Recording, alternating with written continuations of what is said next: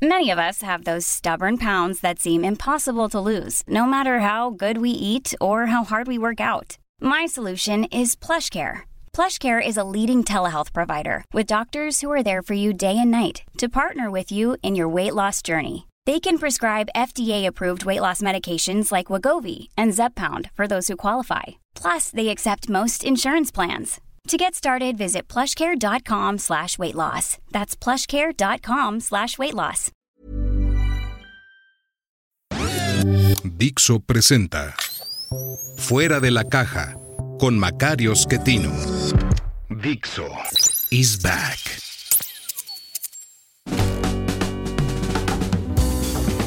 Bienvenidos. Esto es Fuera de la caja. Yo soy Macario Schettino y le agradezco mucho que me escuche en esta evaluación de lo ocurrido en la semana que terminó el 4 de junio del 2023, en donde lo más importante sin duda son las elecciones ocurridas precisamente en ese domingo 4 de junio en el Estado de México y en Coahuila. En Coahuila hay un triunfo eh, contundente del PRI, prácticamente 35 puntos de diferencia contra el candidato de Morena. Eh, usted recuerda, en Morena hubo un conflicto en la decisión de quién debería ser el candidato, que se había preparado mucho tiempo el señor Mejía para ser el candidato, fue hecho a un lado para darle espacio al empresario del carbón, el señor eh, Guadiana, pues que es muy pintoresco y todo, pero no es un buen candidato. Eh, la división abonó a la derrota eh, y el triunfo del PRI es claro y contundente. Y bueno, pues Coahuila de los Moreira y la extensión de la laguna que es Durango siguen estando en manos del PRI y eso es todo lo que les queda porque en Estado de México eh, la derrota de la candidata de la coalición, la señora Alejandra del Moral, también es clara, no es tan contundente, la diferencia no son 35 puntos, son 8, 9 al momento que estoy grabando para usted. El lunes por la mañana, con el 99% de las actas capturadas, 98% computado, son 8 puntos de diferencia, 8 puntos y fracción. Ya veremos después, me imagino habrá discusiones, correcciones y demás, pero este triunfo no es reversible. Entonces, eh, claramente ganó la candidata de Morena, la señora Delfina. Mucha gente había eh, afirmado que si la votación llegaba a ser, la participación llegaba a ser más del 60%, podría ganar la candidata de la coalición. No fue más del 60%, a duras penas alcanzó a llegar al 49% la participación es una participación normal, digamos, para una elección estatal.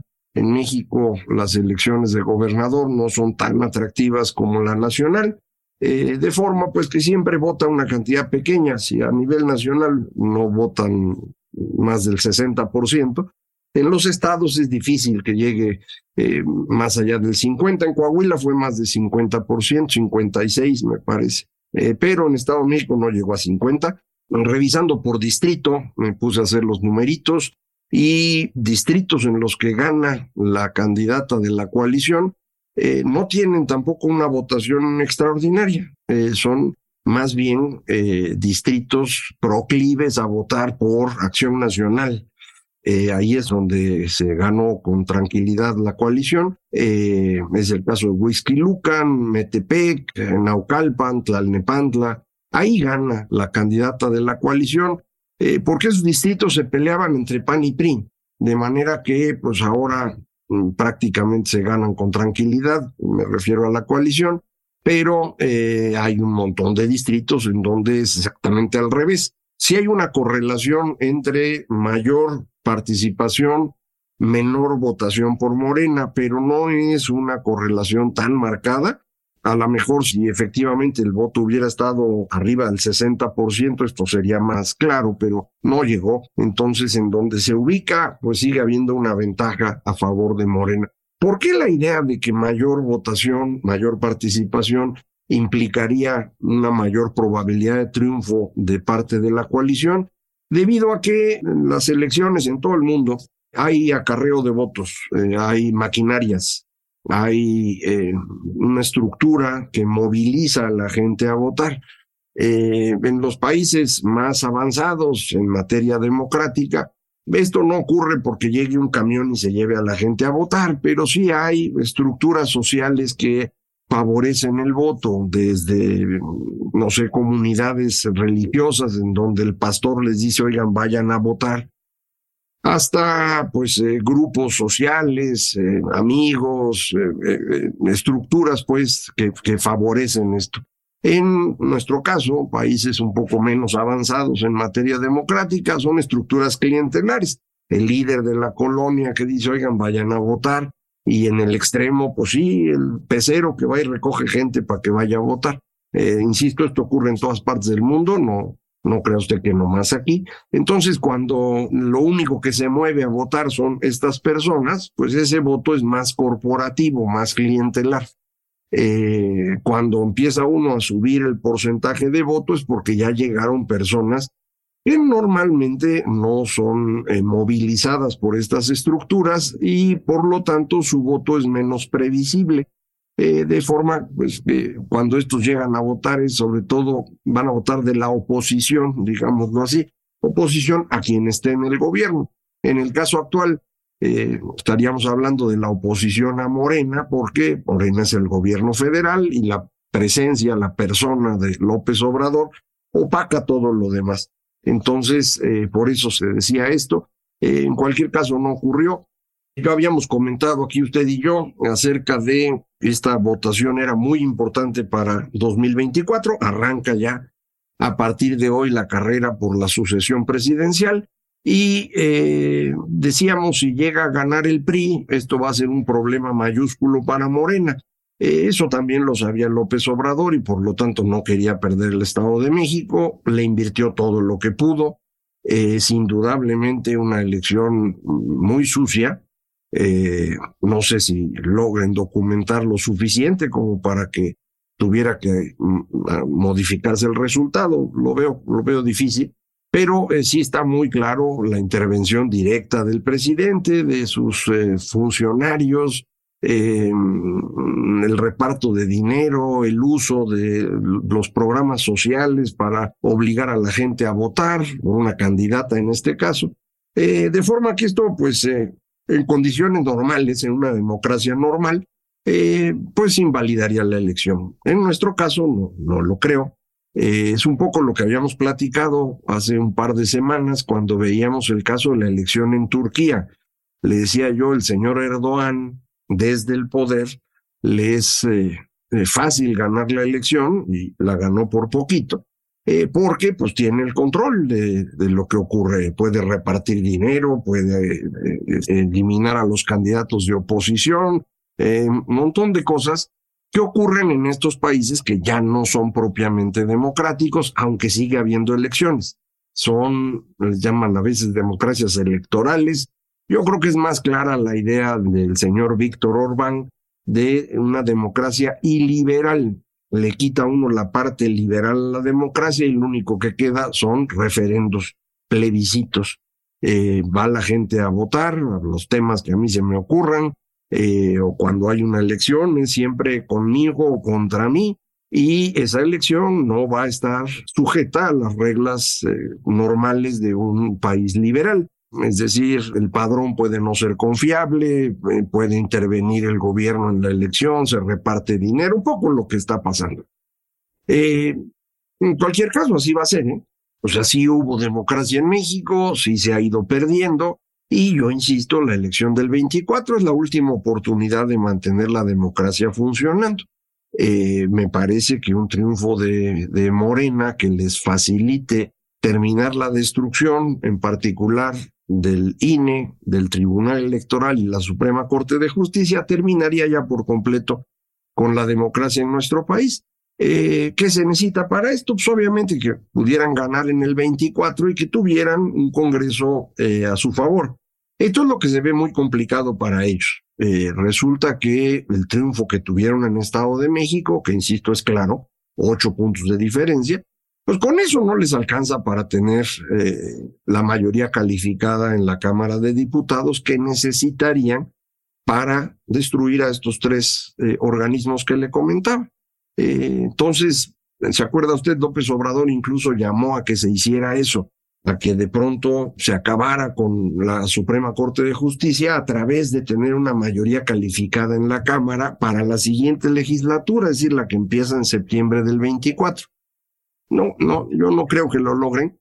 A cómo están las cosas en este momento, eh, insisto, un triunfo claro en el Estado de México, pero pues, por ocho puntos en la Ciudad de México, no sé si puedan ganar o no, en la elección intermedia, en el 21, pues eh, quedaron prácticamente a la mitad la votación. También en el Estado de México habían quedado muy parejos.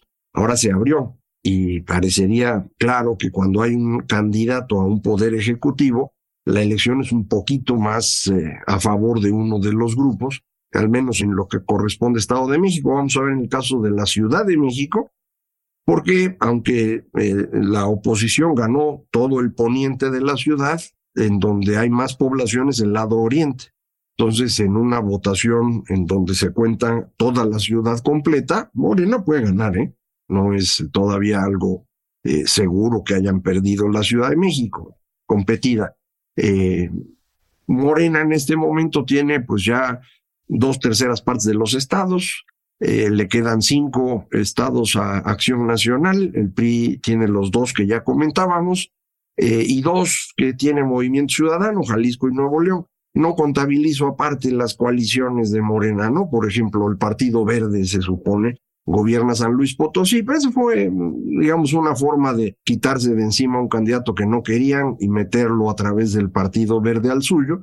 Eh, Chiapas y Quintana Roo son estados también del Partido Verde, que por cierto el Partido Verde refrendó en esta elección una posición importante, de cinco puntos se llevó en eh, Coahuila y diez puntos en Estado de México. No es una cosa menor, ¿eh? el Partido Verde.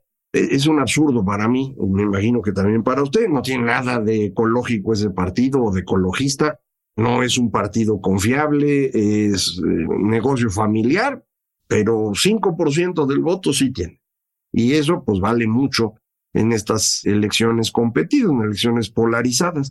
Eh, al respecto, es eh, importante recordar lo que nos dicen los estudiosos acerca de si la gente va a votar o no va a votar, por qué la gente va a votar. Suelen votar en dos circunstancias muy importantes. Una, que perciban competencia. Si la gente percibe que la elección ya está resuelta, no va. Si ven competencia, sí van. Y por eso muchas quejas de que las encuestadoras habían hablado de márgenes muy grandes que finalmente no ocurrieron y que esto desalentó el voto de la población. Puede ser, ¿eh? Puede ser. No, no sé si eso sea suficiente para explicar el resultado, pero el efecto existe. Y la segunda razón por la cual la gente va a votar es cuando votar vale la pena. Que si yo estoy el domingo en mi casa rascándome la panza, ¿Por qué dejaría de hacer eso para ir a votar? Pues porque sea algo que me interesa, que me importa. Eh, cuando uno no percibe que vaya a haber un cambio significativo, que la elección represente algo, pues ¿para qué voy? Eh, en el caso de los gobernadores en, en México, esto es frecuente. Los gobernadores son bastante inútiles en nuestro país. Estructuralmente no me refiero a las personas. Tienen poco que mover. No tienen un gran presupuesto, dependen mucho de la federación, en algunos lugares hay policías estatales, en otros ni siquiera hay eso. Bueno, que existen, pero no sirven para nada. Eh, el presidente municipal es más importante porque ese sí tiene recursos para lo que tiene que hacer en lo local y sí tiene policía. Y el presidente es muy importante, el de en medio no tanto. Entonces la gente a veces no va a votar en la elección estatal por esa razón. Esto significaría que para la elección del 24, eh, esta eh, circunstancia que la gente no va a votar no está tan clara. ¿eh? En el Estado de México no fueron, votó la mitad, pero muy probablemente en la elección federal esto cambie. En la elección federal sí se va a percibir que algo va a cambiar. Eh, el presidente ha intentado desde hace ya rato convencernos de que la elección ya está resuelta, para que no vayamos. ¿no? O sea, Morena va a ganar y ya no olvídense de eso. Yo no estoy seguro que eso sea así. Eh, muchos colegas están convencidos que ya no hay manera de ganar la presidencia y que por eso mejor hay que concentrarse en el Congreso.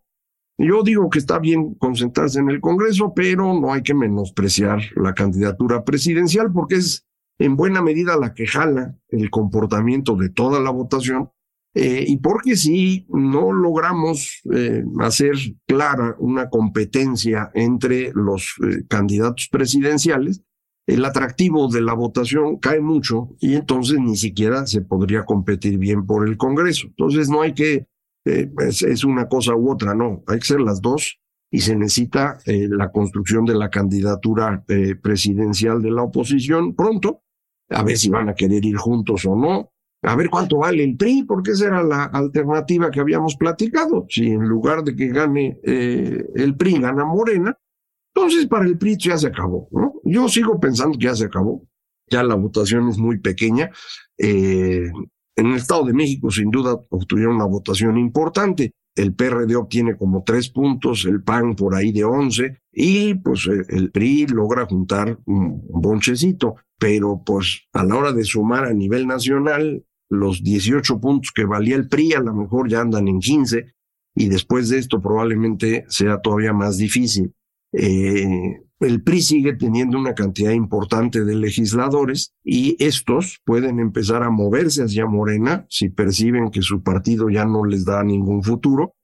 Y tienen el problema de que llegarían a Morena ya en una tercera oleada, cuando pues hay menos puestos disponibles, todo el mundo ya está peleando por ellos, eh, esto va a ser bien interesante ahorita para López Obrador, a quienes va a recibir bien para darles una candidatura eh, a cambio de excluir a seguidores suyos, pues que pueden llevar toda la vida con él y que de pronto ya no son útiles. No, no porque le duela a él eso, él no le duele eso, sino porque pues, tiene que medir bien en dónde le conviene y en dónde no. Vamos a ver cuántos priistas aguantan eso o prefieren moverse a Movimiento Ciudadano o incluso hasta Acción Nacional, no sé eh, eh, qué es lo que ocurra, pero sí vamos a ver una recomposición en toda la oposición, a partir de lo cual habrá que tener ya un candidato o candidata para la presidencia. Es poquito el tiempo que queda, en dos meses yo creo vamos a estar viendo ya los primeros avances de la candidatura de Morena y en tres meses ya estará resuelto eso. Eh, vamos a ver también allá adentro qué pasa, porque así como en Coahuila, el expulsado fue, hizo su campaña por su lado y le quitó votos a Morena, pero además dio la señal de debilidad y con eso el voto se fue hacia el PRI. Es lo mismo puede ocurrir aquí, ¿no? Eh, todos sabemos que Marcelo Ebrard no va a ser candidato de Morena. Eh, viene la duda de si está dispuesto a salir, enfrentar la ira de López Obrador, seguramente los expedientes que le van a aventar. Eh, vamos a ver entonces eh, qué es lo que hace, pero esto nos va a dar ya las señales de 24. En materia económica me piden que vuelva a explicar el tema del dólar, por qué el dólar está tan barato. Eh, el valor del dólar no depende fundamentalmente de lo que se haga en México. Nosotros los viejitos que nos tocó ver devaluaciones bruscas en varias ocasiones y que nos marcó prácticamente toda la juventud, eh, nos cuesta trabajo entender esto de que el, valor del dólar no tenga que ver con las decisiones presidenciales, pero así es, desde 1995 que el eh, peso entró en un régimen de tipo de cambio flexible, prácticamente no importa qué es lo que se haga dentro del país. O sea, si hace uno tonterías, eventualmente esto cuesta, ¿no? Pero en el día a día, el movimiento del peso mexicano se define en un mercado internacional inmenso en donde el peso es una de las monedas que más se mueve porque ha resultado bastante estable en el tiempo, no hay un desorden absoluto en las finanzas públicas en México. Yo le he dicho aquí que no están bien manejadas, pero eso no significa que estén en la tragedia, como nos ocurrió en otras épocas, o como ocurre hoy mismo en Argentina, por ejemplo o Brasil que no tiene grado de inversión. Nosotros seguimos teniendo grado de inversión, somos más o menos confiables y entonces pues el peso se maneja todos los días en grandes volúmenes, eh, de forma que el valor del peso eh, resulta fundamentalmente de dos cosas, de la fortaleza del dólar frente a todas las monedas y de la diferencia de tasas de interés entre México y Estados Unidos. El dólar se ha debilitado desde octubre de 2022 de manera importante. Es posible que ahorita empiece a moverse en sentido contrario ya que se resolvió el tema del techo de deuda. Vamos a ver si así es. Eh, pero el diferencial de tasas entre México y Estados Unidos es inmenso, eh, grandísimo. Eh, esto está provocando que llegue mucho dinero a instalarse a México. Tenencia de papeles del gobierno mexicano en manos de extranjeros creció, medido en dólares, 26% de noviembre a abril. pues este es un crecimiento muy grande, una llegada grande de dólares que pues hace que se vuelvan más baratos los dólares. Hay muchos, son más baratos. Este fenómeno que vemos en la tenencia de bonos es un fenómeno que se ve también en este gran mercado que le digo internacional, en donde el peso está cotizando diario eh, y por lo tanto fortalece este proceso de revaluación o apreciación que hemos tenido en estos meses. Eh, ¿Significa esto que así va a seguir? No, significa pues que responde a lo que ya le dije, a la fortaleza del dólar en general y al diferencial de tasas. Si ese diferencial de tasas empieza a achicar, pues entonces el peso se va a depreciar. Si el dólar se fortalece, el peso se debilita. ¿Qué va a pasar? No tengo idea, vamos a ver. Pero que le quede usted claro, esto no tiene nada que ver con eh, el presidente. Eh, sí puede ocurrir, como ha pasado hasta ahorita, que las presiones inflacionarias en México sean mayores que en Estados Unidos, que esto nos obligue a tener una tasa muy grandota y que eso sea resultado de decisiones del gobierno. Eh, así son, es decir, ese es el caso. Tenemos un déficit grande del gobierno, hemos tenido un incremento salarial demasiado rápido y demasiado elevado, y estas dos cosas están presionando la inflación. Esa inflación se va a mantener alta. Si en Estados Unidos va bajando y nosotros seguimos con una inflación alta, vamos a tener que tener una tasa grandota. Eh, y, solo así mantendríamos el, valor del dólar. Si el Banco de México ya no quiere subir su tasa porque no quiere hacerlo para no quebrar al gobierno, porque cada vez que sube la tasa el que más sufre es el gobierno, porque tiene que pagar los setes cada vez más altos. Si ya no le quieren subir, pues entonces eh, vamos a empezar a tener una depreciación. En el momento que ocurra una depreciación, las personas que tienen aquí su dinero van a decir, mejor me voy y se van a empezar a ir. Cuando eso ocurra, la presión para la subida de la tasa va a ser más alta. Es decir, ya estamos en un terreno en el cual para donde se muevan va a haber problemas. Eh, y eso es lo que vamos a ver en el transcurso de este año. Eso a lo mejor afecta a la elección del 24. No ocurrió hoy. En, este momento, el primer trimestre del año fue muy bueno. Eh, crecieron los salarios como no lo habían hecho en todo este gobierno. El empleo se mantuvo a un buen ritmo y entonces la gente está contenta. Eh, y eso pues le ayuda al presidente. Para el 24 va a ser así, no lo sé. Yo pienso que no, eh, pero yo no creo que uno deba plantearse las decisiones políticas y demás con base en expectativas económicas, porque uno no sabe en qué dirección se va a mover la economía. Sigue habiendo señales de una posible recesión en Estados Unidos. Digo, todos los indicadores, salvo el empleo, en el país vecino van a la baja. Si esta cosa sigue así, pues nosotros vamos a tener también una contracción económica, eh, que no va a ser una tragedia, ¿eh? nada más una contracción.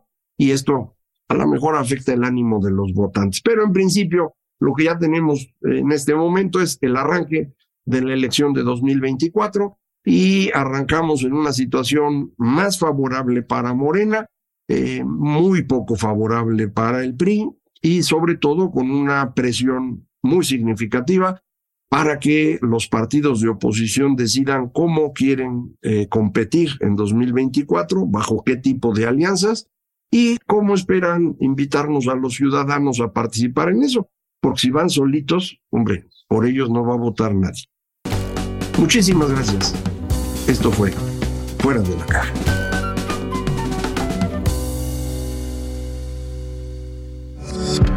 Dixo is back.